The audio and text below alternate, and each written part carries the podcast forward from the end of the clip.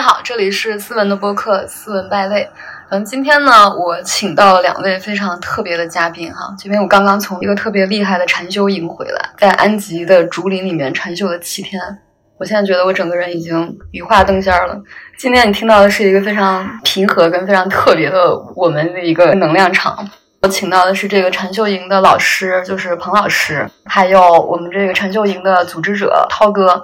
涛哥是一位中国文化的爱好者，然后特别喜欢喝茶的一个老头儿。然后 我们就一起聊聊这个关于禅修和关于最近大家非常喜欢的这种寺庙呀，这种禅修文化的一些东西。因为在场，我觉得彭老师是是一个专家吧。彭老师跟大家打个招呼吧。啊，朋友们好。啊，就如此的简短有力，毫无信息量啊。嗯，对，涛哥。涛哥现在正在泡茶啊！大家好，大家好。OK，听得出这个搞禅修的人都比较羞涩。就是我大概从二十七八岁，就是在我开始生病的时候，我其实就想要去打坐呀，追逐一些所谓的真相之类的。我老觉得禅修它不是一个唯一的手段。但很多人会觉得，就好像我们需要去修行啊，需要去通往某一个东西的，然后你必须得打坐，必须得进山，是不是？它也不是一个特别绝对的一个事情。我觉得我们生活中是不是有很多方式，其实都是在修行？是不是说的是很到位的？刚才思文说了几个词儿啊，联系在一起，就是现在很流行的一件事。啊，思文刚才说了个禅修，说了个进山，说了个打坐，那把这三个词儿联系在一起。进山打坐去禅修，这就现在很流行的一个事儿。所以现在人一提禅修，那么首先想的是进山打坐。所以我觉得大家对这个事儿也没必要去从字面上去纠结的分析的，因为这些名词啊、词汇啊都是为我们服务的。我觉得现在这个好像变成了一个比较火的概念。就比如说，您知道有一个词儿叫佛缘吗？就是那个名媛的缘。就是对，就是 去去寺庙照照片啊，然后就是穿一个那个修行服，在那儿就美美的 P 个照片什么的。您对这种现象是怎么理解的？挺好啊，因为他到山里了，是吧？他穿件衣服，他照张照片，然后在照的过程当中，他高兴了呀，开心了呀，他有收获呀，而且对别人他没有什么影响啊。你说他跟禅修其实也有相同的地方，禅修我们也是要进到山里去嘛。待几天，我们觉得有收获，出来时候挺高兴。他也去了，去了他也有收获，他出来也挺高兴，那不挺好吗？但是他发这种照片会让很多人反感。您觉得这个算对别人的影响吗？谁发东西都会对别人有影响，但是这个别人你也不知道是谁，那就是说见仁见智了呗。有些人反感，那就反感呗；反感，那就不看了呗。但是我觉得不是所有人都反感，可能有些人喜欢。那这个大家都在争论，争论大家总是有有事情要争论，没有佛缘，大家也要争论别的事儿啊。这现在出来个佛缘，大家就争论佛缘。我突然觉得跟彭老师聊这种社会的现象，就是没有什么意思，因为什么呢？就是彭老师对于所有的现象，嗯，挺好的，就是什么事儿，嗯，也挺好的，这样能让他开心，开心就是挺好的。那种涛哥当时怎么认识彭老师的？就接触这块儿。有一次，彭老师在一个小山村里边办课，我那段时间正好想体验一下任督二脉啊、气啊、经络啊，所以就报了彭老师这个课。一体验就觉得很惊艳，就原来气啊、经络啊。这些东西之前嘛，学点中医都是觉得还是概念层次上东西。突突然你会发现，哎，在身体上你是可以真实的去感受到这个东西。这个就让我一下子有了一个很深刻的体感。原来经典上写的老祖宗讲的那些东西，其实都是对的。就我们原来对这一部分的东西，其实它的价值被大大的低估了吧？据我所知，涛哥是一个非常资深的理工男，因为我也是理工院校毕业的嘛。就是我身边的同学啊，都不太相信这回事儿。就是我跟他们说什么气了经络，他们觉得我神经病，然后觉得我天天神神叨叨的。你当时作为一个曾经喜欢做科技的人，你就突然有一天大梦初醒啊，我要去体验经络，是一个 什么样的机缘让你想要做这个事儿？我觉得这个其实也不是大梦初醒，只不过这一类我们就是从小被教育的那个知识体系吧。我觉得知识体系不太一样，就好像啊，原来我们都在这张桌子上玩，其实那边还有一张桌子，那个也很好玩。这两张桌子拼在一起，它才是一个比较完整的世界或者生命观。而且这两张桌子背后的实证精神其实是一致的。无非就是科学主义，它比较强调就在实验室里面有一个我们叫主客二元的这样的一种认知模式下去进行的一些实证。东方的修行体系，所有的这些东西呢，它都是以自己的身心就向内行走，以自己身心为实验对象，它证出来的东西。所以东方这些东西呢，他就讲你得自己去亲证。别人告诉你，因为你没有这个体感，所以你就不会去相信。但是你一旦有体感，你就会觉得啊，那那个也是一种真实。那你觉得这种所谓唯物世界的这种科技啦，或者是这种逻辑性的东西，和这种东方禅宗这种自己亲证，就是它其实不是一个非常具象的，你可以看得到的东西，对吧？你觉得有没有谁更高级之分？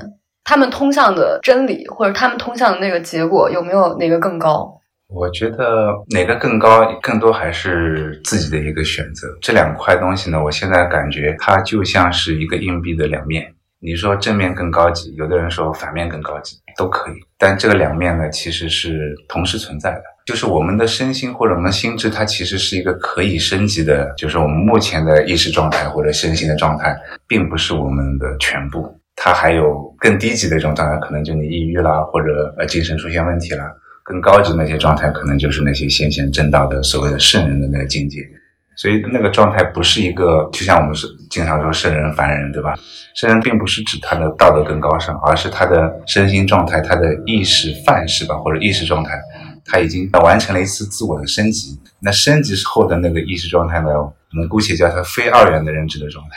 我们现在这意识状态呢，叫二元认知状态。但是其实我们每个人都可以拥有这两种认知模式。我听完就有点像听那个大学物理课，就是啊。原来是这样，老师说你快提个问题，我说啊，提不出来，我有这种感觉。彭老师，我想问一下，就是您接触了这么多学生啊，跟您就是比如说做就是静坐呀、呼吸啊，练这些学生，他们通常都是因为什么契机来干这个事儿？因为其实我们从小接受的教育都是这种比较科学、比较唯物的嘛，就是其实没有这个事儿，对吧？我们如果得了病，应该去做检查，应该去照片子。大部分人是因为什么机缘来干这事儿？有一部分人呢，他是比如说听朋友朋友介绍，哎，说有个课程挺好玩儿，你去玩一玩。不是太有钱了，也很有时间，没什么可玩了，玩玩禅修吧。首先，他要抽时间，这些人往往还挺忙。嗯，钱的关系并不是很大。他这个钱不在这方面消费，他要到其他方面消费去，就是就从事一些不良活动，就也也就消费了。其实，嗯，良也好，不良也好，反正这钱总要花嘛。嗯，他这段时间总要花花点钱，那么他花来上课来了，所以我觉得还是兴趣。还有一部分呢，就是说逃避，逃避。哎，他遇到问题了，那他不是来解决的吗？他他是来逃避的。嗯，他是从他的这个现实当中逃避出来。那，比如说身体有点不太舒服啊，比如说失眠呐，啊，比如说这最最近时间总是焦虑啊，啊，他想从这个不舒服的这个状态当中脱离出来。就我这次上完这课，我就觉得咱们这个班里面的抑郁症浓度特别大，就是就大家都得过抑郁症，然后相互交流起来。还有一个，我们这次有一个女孩就很厉害，是那个哈佛学心理学的，她也来上这课，就是不是很多。觉得自己特别绝望，或者是状态很差的人，会去想要通过这种方式找一些答案之类的。一个是要找答案，再一个还有一些人呢，我想未必是一定要是很明显的要找答案。那么他就是说什么呢？这种状态让他很不舒服，因为总在焦虑，甚至有一些轻度的抑郁，睡不好觉。然后他想，我就是失眠。他就听朋友介绍了那个地方有有这么一项活动，在山里头挺清静。躲清静来了呢，到这里呢，他还进行一些方法的练习，渐渐他就喜欢上了。可能我觉得大概对健康恢复的这个需求，其实是挺强烈的一个需求，就是说通过这种方式锻炼，它可以激发人体的这种自愈能力吧，就是真的让健康恢复的比较本质。这个我倒是挺有体会的。我第一次上潘老师课，我上完之后，我那个脸色就明显好了。就我以前有那种很暗沉的东西，我上完那个课，他们都说。哇，你的脸怎么白了这么多？就是好像面部会嘭一点，就是不会那种塌陷的感觉。相应而来的，好像那个心情也会变好一些。之前听我那个一个比较厉害的中医哈，中医爷爷，他说你要是心情不好，就两个办法。第一个就是去风景优美的地方逛一逛，第二个就是找一个帅小伙子聊天儿。然后他说你就心情好了。但是我当时觉得他跟我说找帅小伙子聊天儿也不是在开玩笑，他就很认真的说，就是您觉得 这个找帅小伙子聊天儿这事儿是一个什么原理？呃原理我倒是说没有深入研究过，但是有用，有用，有用。就是您不高兴也会找帅小伙聊天儿。呃，我我不是亲历者，但是我做过旁观者，呃，不是聊天就是看。呃，有一次我带大家就精修的地方啊，民航的一个酒店，里面那边是专门是住空少和机长的，在那里找了一个会议室，很清静，伙食也很好。然后有一批女生，当然也有男生，女生占多数。大家就经常看这些帅哥们呢进进出出，都是很棒的呀，包括中年男生也都很帅。然后那期大家感觉非常好，整天赏心悦目，高高兴兴。我没有亲历啊，但是我看着这事儿挺好，也并没有嫉妒那些帅哥。因为他们也不说话。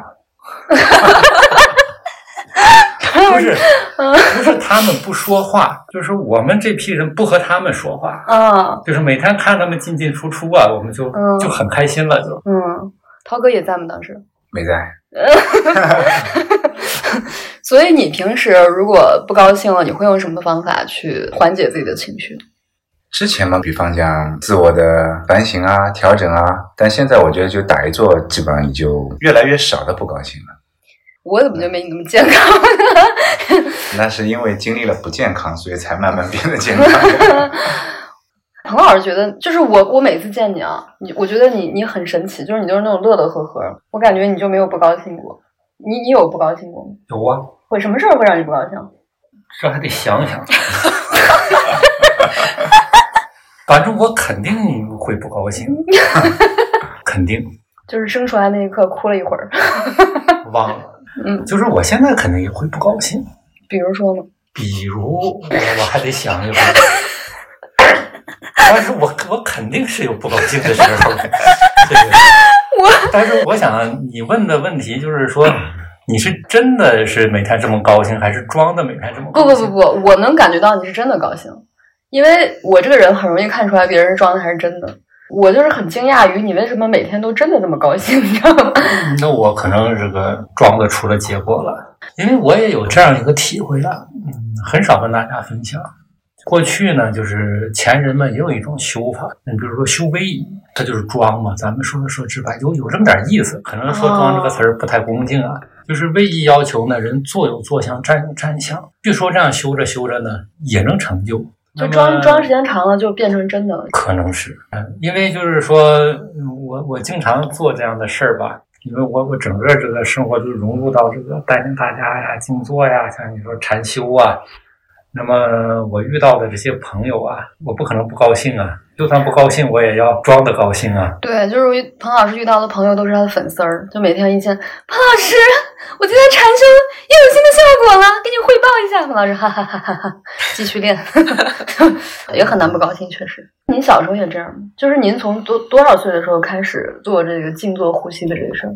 尝试着做是上中学的时候吧，那时候纯粹是好玩儿。别人都会玩一些什么上网吧打游戏啊啥的，就是你为什么叫玩静坐？我不上网吧打游戏，我那时候，因为因为我上中学的时候没有网吧。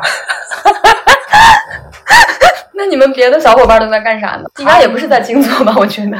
他们翻墙、踢球，或者是玩一些游游戏，比如说前面放一个砖头，很老远的，大家用那个小砖头去去打它，看谁嗯，打得准。嗯还有把那个烟盒叠成那种三角纸牌扇着玩儿，还有攒那些杏核、杏仁核，然后拿手那么抓。各种像变戏法一样的抓，人可以形容赌博吧，就是说扇牌就是赢了牌就归我了，我抓的多杏核就归归我了。我在这听彭老师形容这些事儿，就感觉是一个天上的人在看地上的一帮蠢材，玩这些无聊的小把戏。因为我比较笨，我玩不过人家。就是我我家长他不抽烟的，我就没有这个烟盒纸的这个来源。好不容易得到一张吧，也也玩不过人家，很快就被人家给赢了。吃杏的机会也不是很多，是吧？辛辛苦苦攒几个杏核，也都被人家给赢了。一方面自己笨嘛，再一方面我有别的事干，所以我就琢磨我我喜欢的事儿。那您一开始就是您去找师傅，还是您就自己开始打坐什么？呃，因为这个家里面有一些老人，比如说我的外外祖父啊，以前懂这些，经常给我讲这方面的故事。当然他不教啊，他就是说讲一些故事。所以我当时就觉得这些东西呢很神奇，觉得这是一些很奇怪的事儿。嗯，尤其当我把这些名词儿和同学们一说，就是小朋友吧，现在叫是吧，和同龄人一说呢，我就有一种优越感，自我小小满足一下。你比如说，有有一次我问一个同学，我说你知不知道什么是丹田？啊，他问住了。我说你要知道，小肚子那个地方不叫小肚子，那叫丹田。当时他就用乖乖的眼光看着我，当时我就满足感、自豪感就把那个山烟盒输了的那种平衡了，哎，就给就给平衡过来了，找回来平衡了。所以你同学当时都是，哎，我今天有十个烟盒，你说今天我打通了大周天。那那你同学不觉得你很奇怪吗？就天天跟个老头似的研究这些东西。基本是悄悄的研究，不怎么跟同学们说，偶尔跟好朋友说一说。因为我发现说多了会被大家孤立的，说多了你就成个异类了嘛。大大家就会用那种怪怪的眼眼光看着你，我还不太喜欢那样的眼光。又喜欢修行，又不想脱离人群。我当时就这么想到后来我年龄大了一些呢，带领大家这么静坐呀练习之后啊，我有一些个人见解，没有一个人告诉我们修行要脱离人群。就是为什么修行要一定脱离人群呢？所以说我们现在呢，就是说，就算说修行这个词儿吧，也没有必要脱离。对，所以很多人说什么我在尘世间过够了，我要去进山修行。它其实这个形式大于意义，对吧？而且他会失望。呃，有句话我很认可，叫“未躲清净才出家，一穿袈裟事儿更多”。对我，我挺认同的。他日子过麻烦了，是吧？我不跟你们玩了，我出家呀。当他一穿上袈裟，发现呢，你就算穿上袈裟，你也要吃饭呢，要有花销啊，这也有事儿啊。而且，是不是这种所谓的寺庙啊、僧院里面，它其实也是一个小型的社会，跟他自己的人际系统，他们也要搞人际关系的吧？那当然了，就是说，如果你要是说到庙里去体验，那就是说这一个庙里，它也有分工啊，有管财务的。是吧？有负责采购的，有法务的，还要跟别的庙打官司。这这你比我知道的。我不知道，我瞎扯的。我我才知道跟别的庙打官司。我不知道，我头一次听说。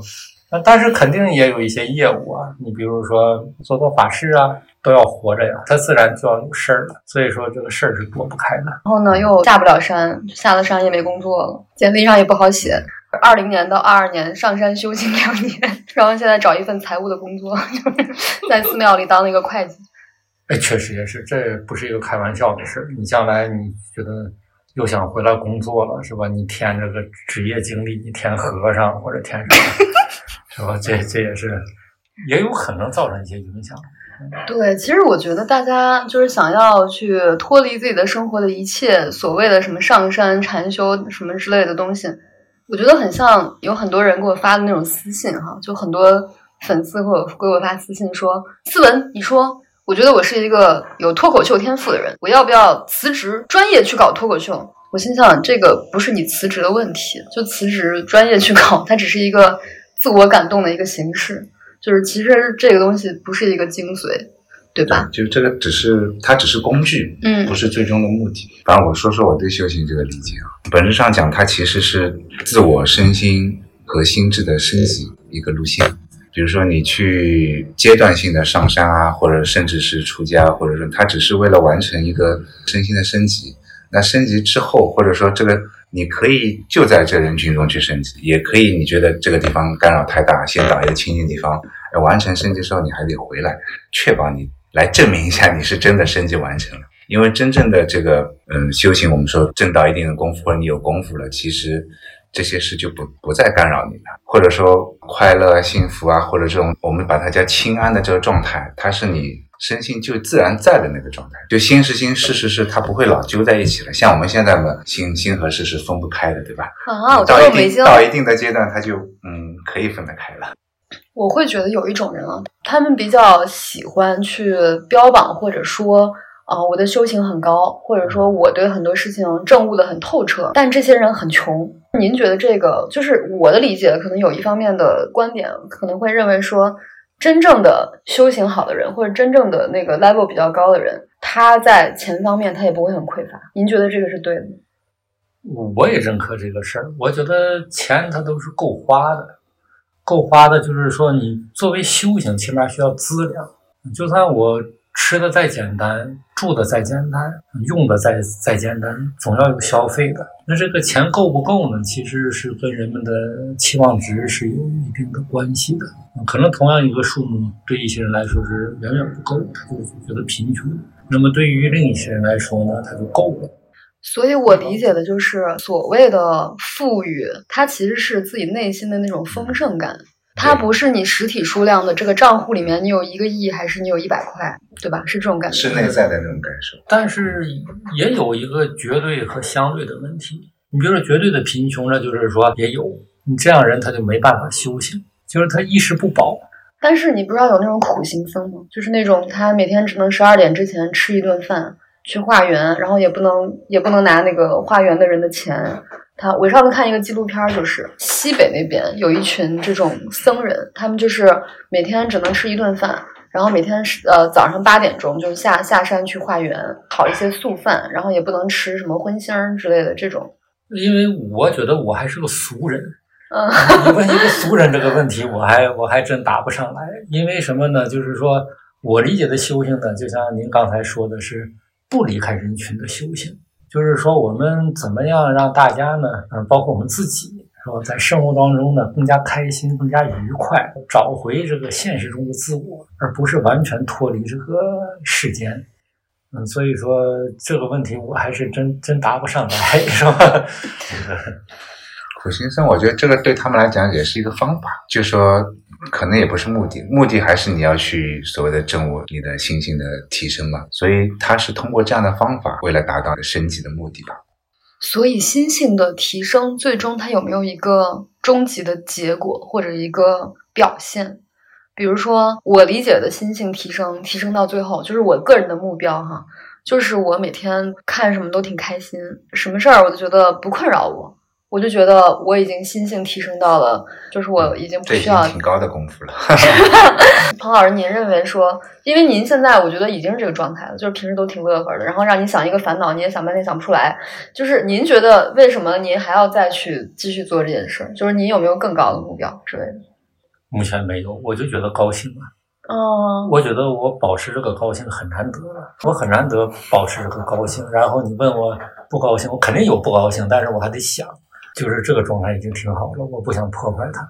再一个呢，就是刚才您提的这个心性这个事儿啊，嗯，我有点粗浅的见解，因为我在陪着大家呀，在做身心的事，不只是心性。我觉得呢，要想就是修心性，首先呢要安住在当下。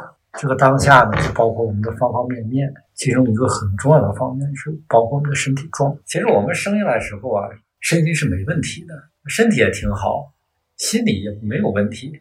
所以说，你跟一个就是刚懂事的孩子，不懂事的孩子，你跟他说话他听不懂啊，一个婴儿是吧？你跟一个刚刚懂事的孩子，你给他讲身心呢，他听不懂是吧？一个是语言的问题，再一个他不需要，他没有身心的问题，他身心本来是融合在一起的。所以小孩子他不会控制情绪，你一逗他，他他就哭了；你再一哄他，他就笑了。那么身心出问题呢，就是说有时候是我们人为的把身心沟通的这个渠道阻断。其实说到这个啊，我今天有一个特别强烈的体会。我们刚刚上完那个七天的课嘛，然后每天都打坐五六个小时，虽然听起来很漫长，但其实做的过程中还是挺舒服的，就是不会觉得这么恐怖，还是挺享受的，甚至有点这个意犹未尽。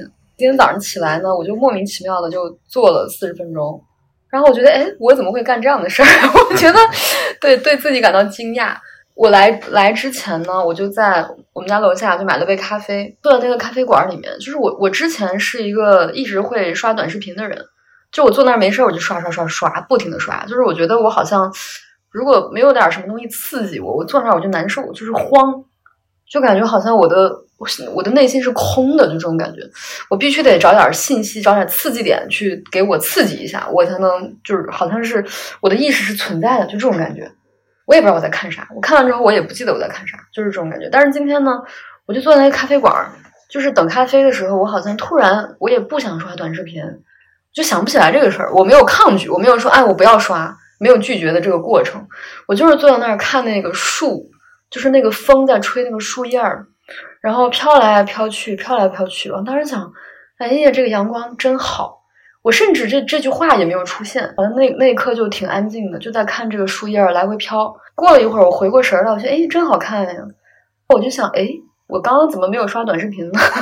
就有点纳闷儿，好像这种感觉很久很久没有出现了。这种感觉就像那种我就是四五岁的时候，坐在我们家那个窗台边儿，看外面下雨，你就觉得那个雨滴儿就落在那个地上的那个小水洼里面，就是一滴儿一滴儿溅出来那个水花儿。小孩儿就在那儿看着，就是出神，就这种感觉，就是您说的这种所谓身心合一的这种感觉，我不确定。就是这种感觉，这就说明你开始回归了。童年的欢乐是很简单，一个毛毛虫在蠕动，那小朋友能感觉到毛毛虫的快乐，和它融合在一起。大人会吗？大人就是一些一些 有病的人会。偶尔已经不简单了，所以小孩心理问题都很少，身体问题也少。我如果现在找回小时候的快乐，那我应该立刻去吃个冰棍儿，现在。那你想出来的可能就不是，你没想，哎，它自然哦，就是你就是自然的一个愿望。这个这个有点像什么呢？就跟四文刚才讲的这个财富啊，就是说，其实我们这些东西都在，我们感觉不到它给我们带来的快乐。这时候呢，我们把这个往下降，像对财富的需求一样，我们对幸福的需求啊，对这个快乐的需需求其实是往下降的。那么这些平时不能给你带来快乐的树叶啊，这些雨滴啊，它就会带来快乐。但是我理解的，这种往下降，它并不是一个有意识的事情。就是很多那个鸡汤哈，很多文章会写，哎呀，人要快乐就是要降低自己的欲望。然后很多人就会啊，我要降低自己的欲望，我要降低自己的欲望。但是我觉得你这样每天跟自己念，你也降低不了，就反而越念越越有欲望。我感觉，呃，对，一个是欲望不好降低，再一个呢，人人都需要陪伴，就是你的内心，其实每个人内心常有孤独感。为什么我们要不停的去看手机啊，要要去刷一些东西啊，要去做一些重复做一些自己也认为没有意义的事儿，别人也教育我们没有意义的事儿，为什么我还我们还在反复的做这些事儿？都要做事儿呀。你看小朋友他会玩玩他的脚趾头，他玩玩半天。他会观察他的手指头，观察半天。那么他的心是谁陪伴他呢？他的身体。就是说，当我们的心离开了身体的陪伴之后，我们就更加空虚了，就靠这些东西来来填补这个空虚。当身体和我们的心相合相伴的时候，哎，这就是我们传统文化里面阴阳观念的也是相通的嘛。就是您刚刚说到那个孤独感哈，就是这个事情我也挺困惑的。就是其实我们大家我们俗人理解的这种所谓的修行啦，这种所谓的正悟，好像它都是一个孤独的旅程。但是就是您会说，其实每个人都需要陪伴嘛，或者娱乐。就您是怎么看这事儿？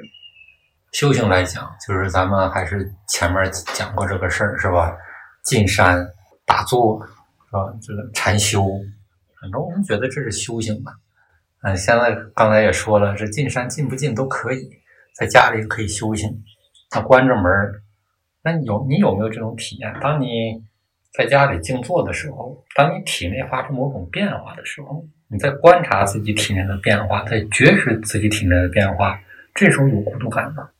没有，还挺忙。嗯，所以说我这个整天很忙啊，我坐在那里。听说一种理论哈，他是说只有孤独才能带来智慧。或者说，只有孤独才能通往智慧。但其实这个孤不孤独也不重要，还是说我们还是需要陪伴的。突然想起来一一个词儿啊，不知道合适不合适在这里套用。就有一种冷是妈妈觉得你冷，那么有一种孤独是别人觉得你孤独。就是我们认为他孤独那个人，他在那他挺忙活，他孤独吗？他里面事儿多着呢。对啊，他还能看树叶呢。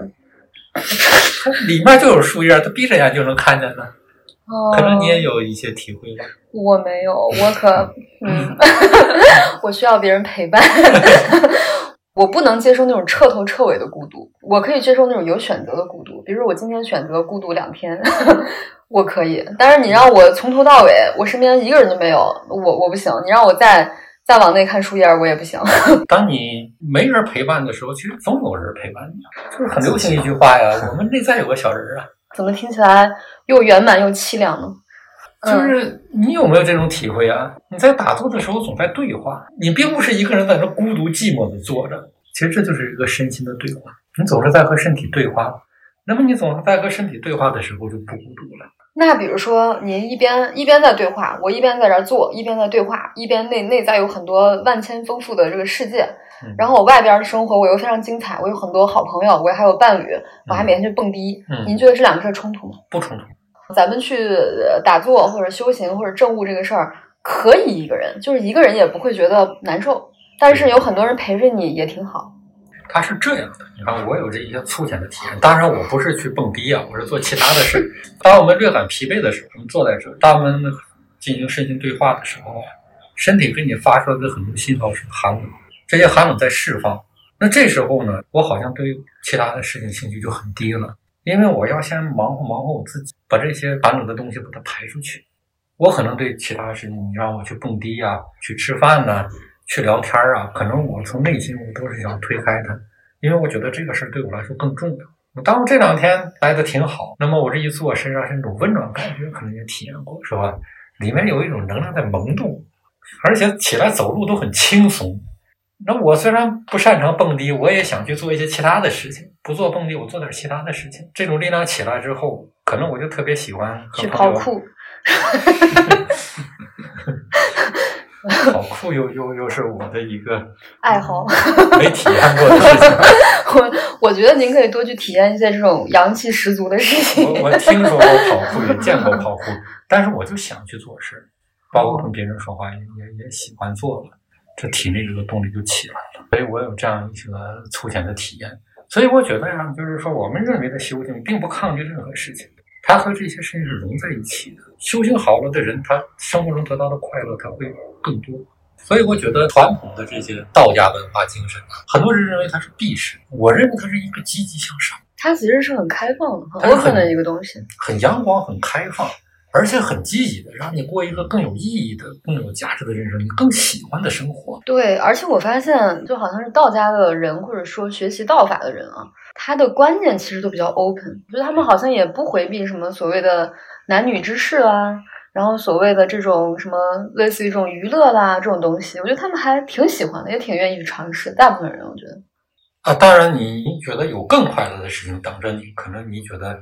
别人快乐的事情，你觉得就他只是觉得这个事儿对他来说没有什么吸引力，他不是说我要有一个戒律，就是我不能干这些事儿，他只是觉得哎懒得干这些事儿。他不是轻易去排斥否定，给你画一个标准，但是他有更快乐的事情，那就坐在这里啊。哎呀，如果你常常坐在这里，身上麻酥酥、暖洋洋的，很愉悦，你说你就自然就面带微笑了，自然舒舒服服的。那你跟人说话自然就挺和气，那别人说什么话你觉得都挺顺耳，这么舒服的事儿你就想常做嘛？对，就是比起这个快乐，我也觉得，因为我我确实也是体会，就是经常体会各种其他乐趣的人，然后我也会觉得这种东西好像更稳定，我是觉得更稳定，然后更更坚固的一种这种愉悦感，我觉得是这种感觉。呃，因为这方面这个斯文肯定是更深入啊，比比比我比我了了解的更多一些。哪方面？蹦迪？不不是，就是快乐。快乐。因为我听不止一个人跟我说过，也从这个一些文章上看过呀，说这个人的快乐呢，就是说我们静坐的人呢，体内会分泌一种东西，叫什么？内啡肽。哎，对，你看你你你比我明白吗？是吧？这个内啡肽分泌出来以后啊，就让人有一种快乐的感觉。那么好像蹦迪呢也会分分泌这个东西，多巴胺。多巴胺。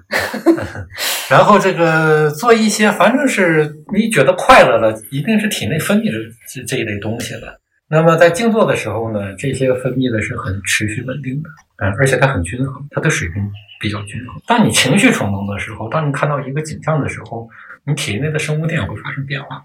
当我们静坐的时候，体内的生物电也会发生变化。这些生物电的变化会刺激我们的腺体分泌一些东西。那你当你静坐的时候，生物电旺盛起来，它这种分泌是持续稳定的，所以你在持续稳定的状态下，你获得了持续稳定的快乐。但有时候，你就有些人会更喜欢这种快乐。我觉得可能听我们播客的朋友对于这种快乐不是很了解是什么感觉啊。我来粗浅的描述一下我这种粗浅的一些初级的体验，就好像你的身体里面的那种细胞会突然接受到一种暖暖的、麻麻的那种感觉啊，你整个人就会好像沉浸在，就好像在晒太阳，或者是在好像你你内在有一个太阳，就是在。暖暖的，就是很和煦的那种，在温暖着你的细胞。我是这种感觉。涛哥，你觉得你最舒服的一次静坐体验是什么感觉？最舒服的，嗯，现在基本上我觉得静跟着彭老师练这个静坐方法，你能进入那个沐浴状态，它就是一个很舒服的，就是啊，好像浑身被一团气包着，温和的温暖，然后很平静的这种感觉。最愉悦嘛，我想想，好像有过那么一次，大概有一点深度的入境的体验。那就真的就像那古书上说，就是杂念不起，一灵独觉，就是那种你觉得你的心是极其清晰又极其宁静。那个呢，我尝过一口，觉得哦，原来我们的心还能到达如此清晰、如此宁静的。所以说，我说为什么我觉得这个修行呢，不管是道家的还是佛家，它其实就是一个身心心智的一个升级。你有没有看过一本书叫《发现心流》？那就是心流，我觉得甚至比心流更，或者心流流到流到很深的。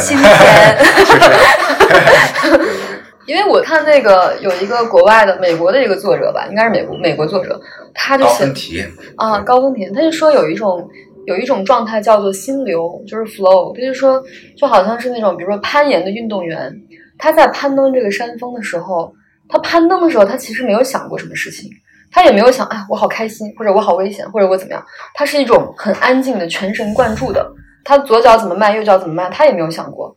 他整个状态都是很宁静的，因为他如果但凡一动念，他一想，他就会跌下来，就很危险。但是这种人呢，他一般下来之后，他回想起刚刚的体验，他觉得是一个很高峰的体验。但是前面那一刻，他其实是很很沉静的一个状态。我觉得这个感觉是不是跟我们就是在静坐的这种体验有点类似或者接近？很接近的，其实静坐也是这样一种体验。在静坐当中啊，其实体验呢。他有时候也会对我们形成一种障碍，所以有一句古诗啊，叫“刘郎莫记归时路，只许刘郎一度来”。您解释一下。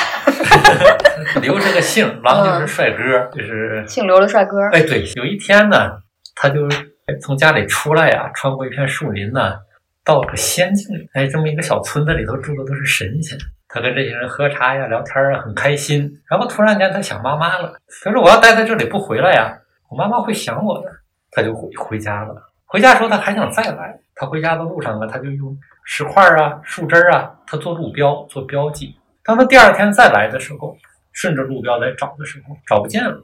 他现在就在找。曾经有一个人，就是明清时期，也是一些修行者，他每天就是咱们讲禅修嘛。突然间，他有一种很愉悦的感觉。他认为，哎呀，我这次体验就是那么高峰体验，这才是我苦苦追寻的这个体验。等他第二天再静坐的时候出不来了，然后他就日复一日的这么做。找了几年之后啊，他遇到了一位禅师，他就请教这个事儿。这个禅师呢，就给他念了这么一句诗。这个诗还不是这个禅师写的，借了这么一句诗：“流郎莫记归时路，只许流郎一度来。”哎，一下他就就顿悟了，安住当下，不再找了，觉知自己的当下，在当下这么一做，他新的体验。什么体验呢？他没说。挺好，您这个对第二季对铺垫的挺好。我觉得你这个意思是不是说，虽然咱们所谓的静坐呀也好，所谓的禅修也好，它是一些佛法、道法的一些路径或者一些方法。比如说佛法或者道法都在让我们摒弃一些执着，比如对金钱的执着、对外物的执着、对情感的执着、对很多的执着。但其实追求这种体验，它也是一种禅修的执着，对吧？就是要破这个这个执着，也也是同样的，跟那个没什么区别。其实就是你追求这个高峰体验，跟你追求也一一定要挣一个亿，一定要财务自由，其实本质上没什么区别。啊，是这个你说的就更深入一步了，就把我们这些粗浅的认识加以提炼和升华。谢谢你的夸奖。我觉得彭老师说话特逗。昨天就是你们走了之后，我俩在那个酒店门口不是打车嘛，然后我俩聊了两两分钟。彭老师就说：“他说，哎呀，他说我就是一个天赋不怎么样的人。我心想，这是在自谦呢，还是希望我表扬表扬他呢？我说啊，我说您天赋真的觉得不怎么样吗？他说，哎，真的不怎么样。他说，像我这种就不会有什么上乘的功夫。他说，你看那个《封神榜》里面，姜子牙点化了很多人，但是自己就成不了神。我就想，哇哦，感觉他对自己的认识好透彻呀。其实我跟彭老师聊天儿，我最大的一个感触啊，就是我觉得彭老师是一个没有太多自恋的人。我觉得这个是很了不起的事情。就他说很多话或者做很多事情，就好像他都是一个比较我我很难形容这个感觉，就是好像不是为了去彰显自己，他或者也没有什么特别彰显自己的痕迹，就是哎我好就是就是好，我就是挺好，我也但是也不怎么好，也没有那么好。你小时候就是这样吗？就是您没有开始打坐之前就是这样吗？我小时候就跟一般孩子一样啊，嗯，其实现在也是也跟一般人一样啊，打坐他也是一样的。啊这是一个爱好嘛，那您可能不认识很多一般人了。大家都是一般人呢。因为我觉得现在人很多人把打坐呀，好像是理解成一种说玄妙的事事情。我觉得这个打坐在起码在古代社会吧，嗯我个人的见解啊，我是这么猜的。起码在汉朝以前，甚至到了唐宋的时期啊，它是一个很流行、很普及的事情。你比如说朱熹也教大家半日读书，半日静坐。我们看杜甫，杜甫的诗词里也能看出来，他他也有有这样的体验。白居易打坐的功夫还还挺深，李白他也打坐，就是这些我们能够查到痕迹的人，他都打坐。如果我们想，可能更多的人都在打坐。这些人可是当年的大 KOL。就如果当时有什么呃那种自媒体的话，他们可能天天发的就是，哎，今天打坐又 进入了一个什么境界，然后大家都在打坐。所以说，这个可能打坐在当时就是人们生活的一个部分，只是到后来不知道什么原因呢，这个打坐的人越来越少了。那么人们一一说打坐，就想着，哎呦，要么是和尚，要么是道士，要么是一些孤独的人，要么就是一些嗯就是反正跟正常人不一样的人。脱离了我们这些正常人人的人，是吧？他是一个打坐的人。实际上，我觉得打坐是一个很很平常的事儿。其实就跟跑步差不多。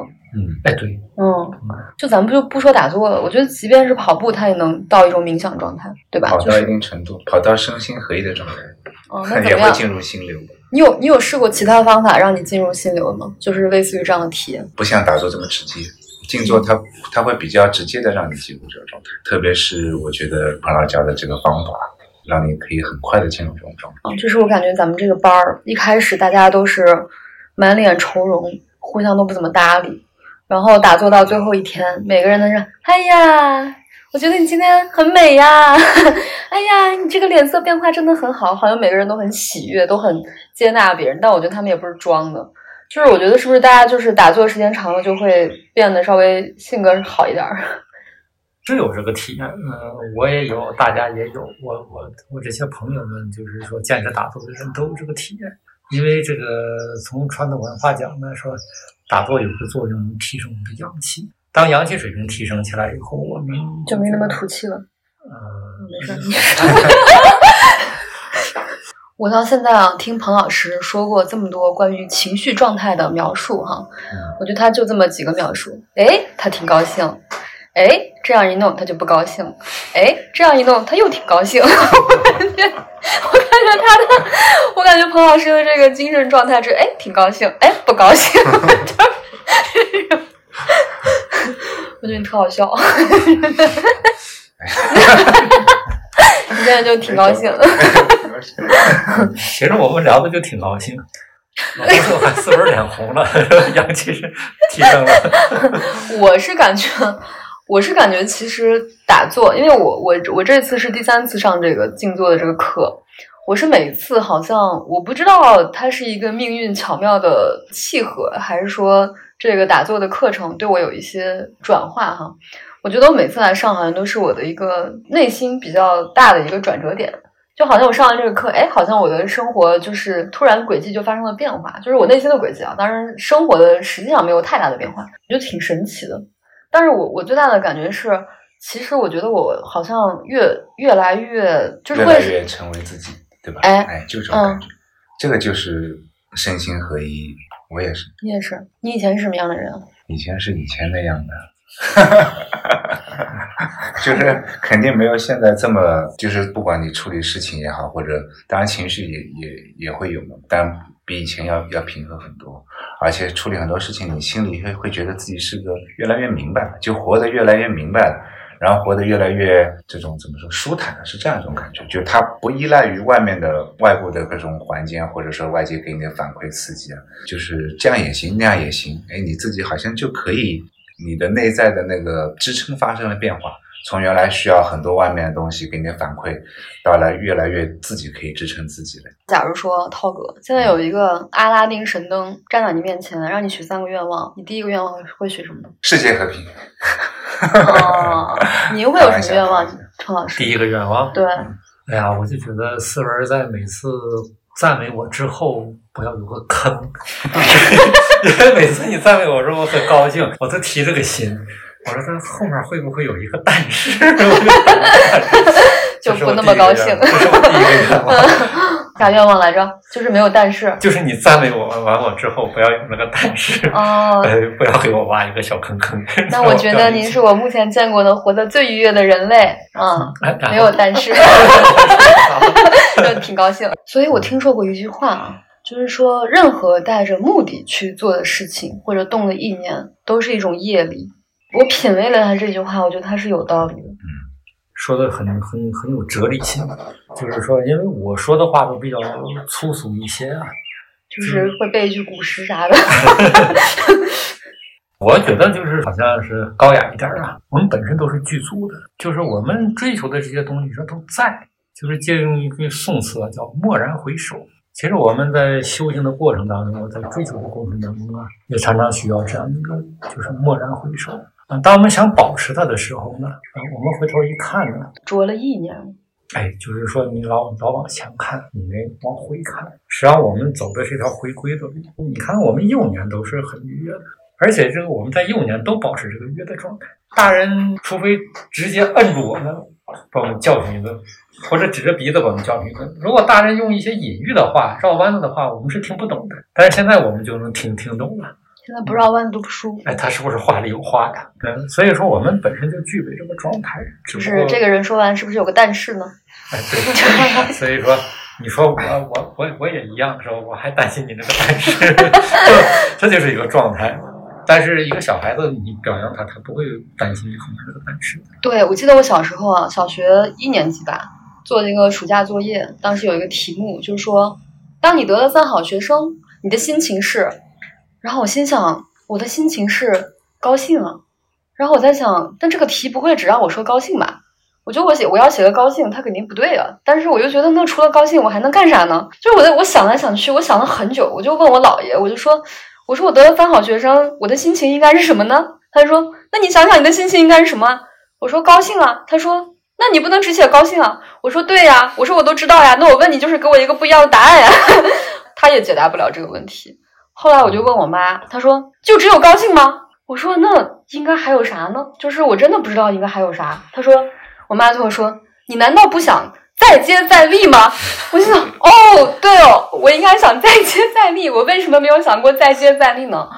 就是真的想不到什么别的东西。当时，嗯，这就是我们就是接受的这些东西。把我们的自信给压制住了。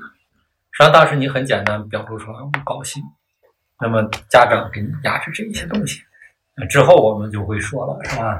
啊，我这一次当了三好学生，在校领导的正确领导下，在老师的用心教育下，在同学们的鼓励帮助下，在家长的这个支持下，给每天给我做饭，经过自己一点点的努力，然后这是你最想说的。我得了个三好学生。我要保持三好学生，下一次还要得三好学生。那么下一次得三好学生的时候，你会担心会不会得上啊？那么你就不一定高兴了，是吧？你得上还高兴吗？你得上，你首先想到，我再怎么写，在校长的正确领导下，就不能写完全一样的词儿了。我就要再换一种说，你再动脑子了。所以人一动脑子就不高兴了，动脑子就不高兴了。静静坐的时候，静坐的时候就是脑子不动了。我记得我小时候，就是高中的时候，还写了一篇作文，当时就写我的爷爷，就写我姥爷。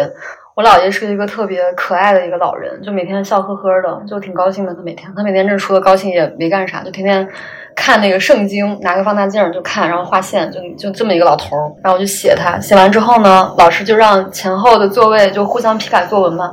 前面那个同学看了我的作文，他说能看出来老爷的可爱，但并没有体现出老爷的伟大。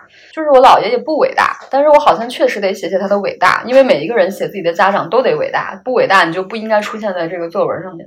好像大家就是慢慢的被规训到不知道什么是真正的自己的感觉。这个就你会被带着进入那种生活在概念中的感觉，对吧？所以我觉得我们现在就是需要再回归，慢慢慢慢回到这种身心相合的、更真实的这种生命之流当中来。这个我觉得就是就是高兴啊，对。他就自然高兴，对自己追求的那种，就是确实就是就是看什么事儿，哎，就是挺顺眼儿。然后我为什么现在觉得我没有，我其实已经比以前攻击性少很多了啊。虽然您还是觉得我攻击性很强，但我确实已经很温和了。我现在就是我现在觉得看很多事儿我也挺顺眼儿的。就是这人吧，我以前觉得，哎，这人好虚伪啊，我好烦他。我现在觉得，哎呀，虚伪就是他可能现在就是确实也没有勇气很真实。那他也确实，就我能理解他，就这种感觉。可能我们所谓的静坐也好呀，呼吸也好，或者通过其他各种各样的方式，比如说跑步也好，对吧？然后咱们读书也好，我觉得其实最终就是通向这个状态，就是看什么都哎都挺都挺好，反正也没啥不好，都挺高兴，就这种感觉。嗯，是啊。然后 我觉得彭老师特逗啊，就是如果说别人做一个恶作剧，他说哎，那他可能是在为别人考虑。我昨天就说我爸下乡知青下乡的时候，给人家脚底板涂风油精，让人家都尿尿床。彭老师说你爸可能就是觉得夏天蚊子多，给人家驱驱蚊子。我说我爸可不是这样想的。我觉得彭老师就是好像您现在已经识别不出别人的恶意了，就是别人即便对你恶意，说哎挺好。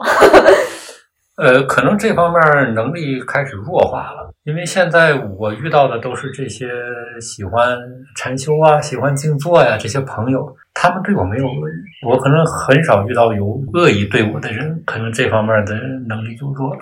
那您不怕这种天真纯洁的灵魂在社会上会受伤害，或者欺骗，或者背叛吗？怕呀，所以我刚才许的第一个愿是真实的愿望。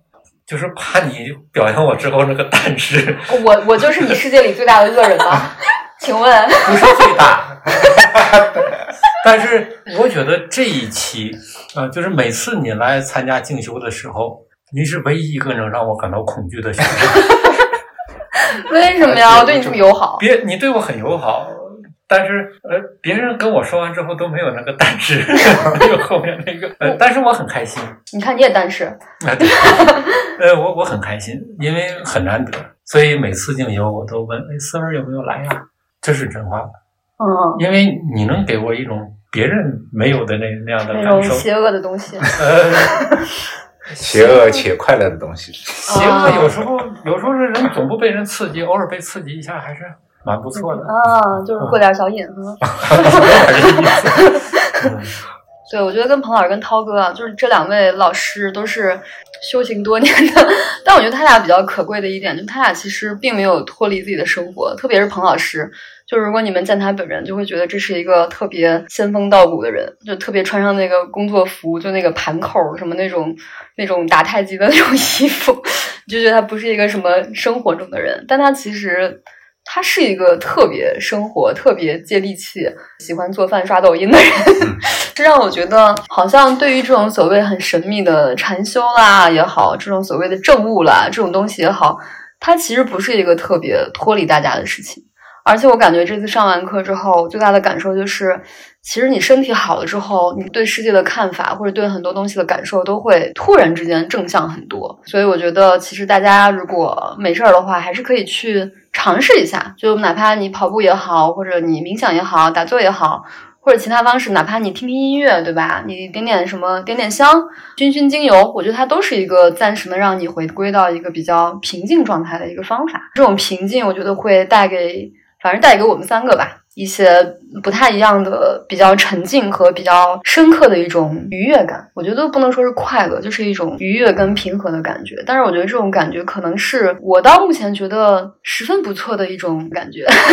听完这期节目，我们只是探讨啊，就大家可以去根据自己的情况。感受一下这个东西，或者你可以有一天静下心来去山里面，对吧？看看帅哥啥的，我觉得你会挺高兴。然后最后，希望我们都能天天高兴。